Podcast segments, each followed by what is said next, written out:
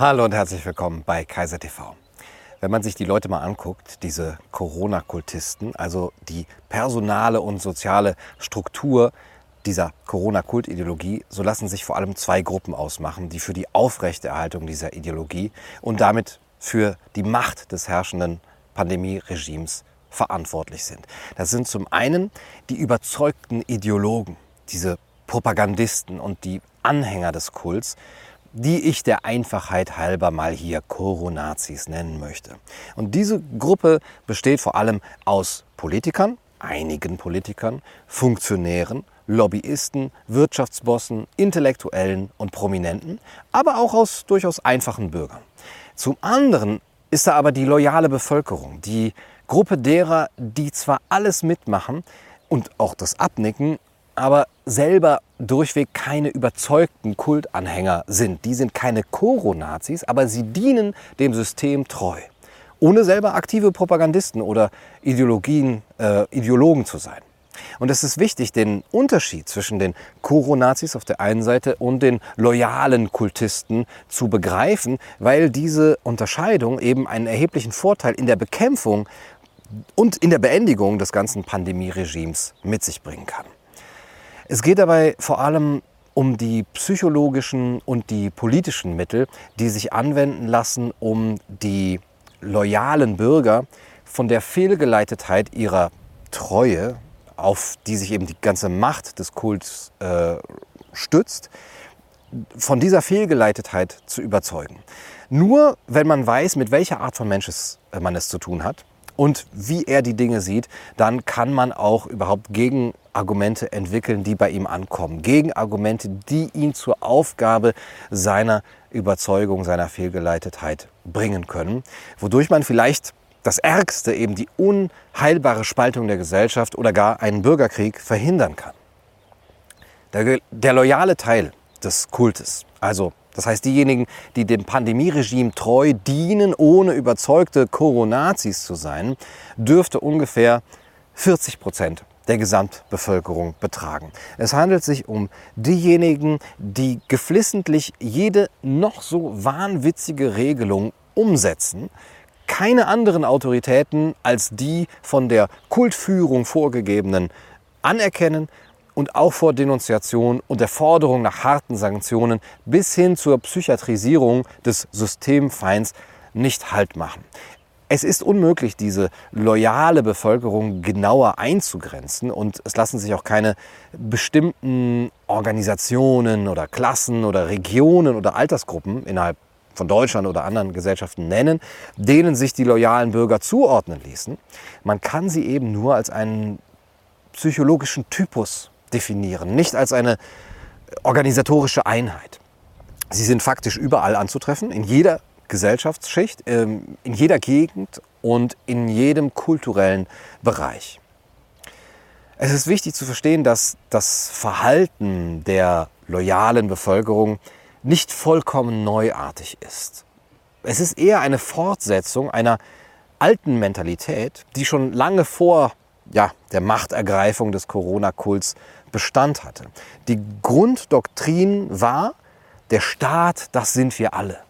Das heißt, dass sie dazu bereit waren, für den Staat und für die Gesellschaft einen größeren Teil ihres Lebens in Form von Zeit, Geld und Arbeit aufzuopfern. Und dafür erwarteten sie, auch früher schon, vom Staat eine Gegenleistung in Form einer Rundumversorgung, die freilich nie wirklich ins Werk gesetzt wurde, sowie eine Politik die ihnen einen gewissen Freiraum garantierte, innerhalb dessen sie sich bewegen konnten. Einen Freiraum, in dem sie einfach Mensch sein konnten. Mit der Machtergreifung des Corona-Kults aber schrumpfen diese Freiräume, wie wir alle merken, immer mehr. Der Kult macht sich nicht im geringsten die Mühe, seinen Opfern noch private Freiräume zuzubilligen, sondern befiehlt ihnen, kühl und unverhohlen, sich ihm total zur Verfügung zu stellen die loyalen Bürger jetzt versuchen unter völlig anderen, völlig veränderten Bedingungen blind und mit Gewalt an den alten Prinzipien, der Staat, das sind wir alle, festzuhalten und ihr Leben vor Corona eben weiterzuführen. Mit dem Unterschied, dass eben der Ausdruck, der Staat, das sind wir doch alle, durch eben ein Wir hängen da alle gemeinsam drin jetzt ersetzt wurde.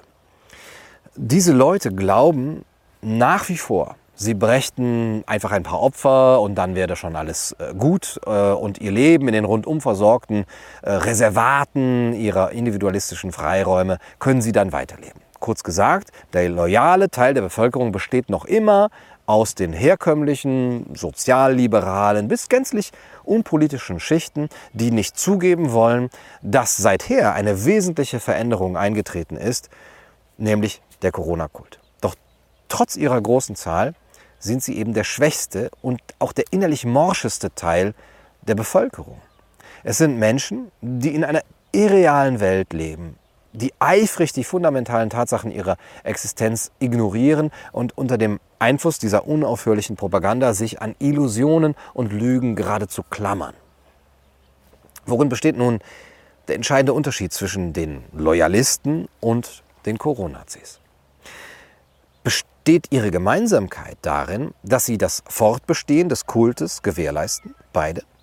So liegt ihr Unterschied doch darin, dass die Koronazis, also die federführenden Politiker, die Funktionäre, die Wissenschaftler, die Publizisten, die Intellektuellen und die Prominenten, die das mitmachen, glücklich sind, weil es ihnen glänzend geht. Dagegen sind aber die loyalen Bürger für das Weiterbestehen des Pandemieregimes, obwohl sie leiden, obwohl sie unglücklich sind, obwohl sie stöhnen und sich unglücklich fühlen, die Corona-Nazis oder die Coronazis, wie ich sie gerne nenne, die haben sich diese Hauptprinzipien und Ziele des Corona-Kults zu eigen gemacht und deswegen unterstützen sie es. Die loyalen Bürger aber machen sich, was diese Prinzipien äh, betrifft, selbst etwas vor und unterstützen das Pandemieregime aufgrund eben eines täglichen Selbstbetrugs.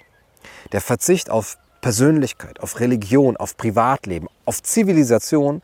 Das alles betrachten die Koronazis als Befreiung und Erlösung.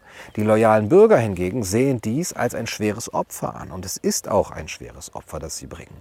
Weil es ihr Krieg gegen das Virus ist, möchten die Koronazis ihn gewinnen. Die loyalen Bürger möchten ihn, obwohl es nicht ihr Krieg gegen das Virus ist, gewinnen, weil sie es für richtig und angemessen halten, weil sie hoffen, so ihr altes Leben zurückzubekommen und weil sie denken, dass es richtig ist, solidarisch zu sein. Die Koronazis sind selbstsicher, forsch, vergnügt und ruhig. Die loyalen Bürger sind zwiespältig, unsicher, von quälendem Zweifel erfüllt. Die Koronazis belügen die Menschen. Sie äußern sich auch untereinander zynisch und schamlos offen über den Kult. Die Koronazis wissen, was sie wollen. Die loyalen Bürger wissen nicht, was sie tun. Ich halte es bei der Betrachtung dieser beiden Kategorien, dieser beiden Gruppen von Kultanhängern, wie gesagt, für sehr wichtig, sich diesen Unterschied zu vergegenwärtigen. Es ist der Unterschied zwischen einem Gegner, der starr in seinem Denken ist, und einem Gegner, der in seinen Überzeugungen noch schwankt, noch höchst wandelbar ist. Aber hier müssen wir uns auch davor hüten, einen verhängnisvollen Irrtum zu begehen, wenn die loyalen Bürger mit sich selbst uneins sind. Das heißt, wenn ihre geistige Verfassung schlecht und äh, instabil ist, dann bedeutet das nicht, dass ähm, es unvoreingenommene, vernünftige Menschen seien, denen man nur ein faires Angebot zu machen hätte und ähm, sie davon zu überzeugen brauchte, was sowohl in ihrem als auch im gesamtgesellschaftlichen Interesse liegt. Es ist nicht einfach. Diese Leute, diese loyalen Bürger, die sind nicht nur unvernünftig, es sind die unvernünftigsten Menschen überhaupt. Ihre Denkweise ist nicht einfach äh, da, sie ist auch nicht einfach klar, sondern sie ist äh, konfus. Eine erstaunliche Mischung aus Idealismus und Gelassenheit, aus Misstrauen und Naivität, aus Gier und Opferbereitschaft, aus Grausamkeit und Sentimentalität, aus Anständigkeit und Infamie, aus Klugheit und Dummheit, aus Halsstarrigkeit und Inkonsequenz, aus Empfindlichkeit und Taktlosigkeit, aus Harmlosigkeit und Bosheit, aus Wendigkeit und Beschränktheit. Und all das möglicherweise noch in verschiedene Kästchen unterteilt, die sauber voneinander getrennt sind. Wir müssen uns auch nicht über die Mühe beklagen, die es kostet, all diese Knoten und Knäuel in den Köpfen der loyalen Bürger zu entwirren, wenn wir herausfinden wollen, wie wir diese Menschen überzeugen können. Es ist eine anstrengende, aber auch eine reizvolle Aufgabe, wie die Lösung eines schwierigen Rätsels. Doch der Preis, der dabei zu gewinnen ist, der lohnt sich durchaus.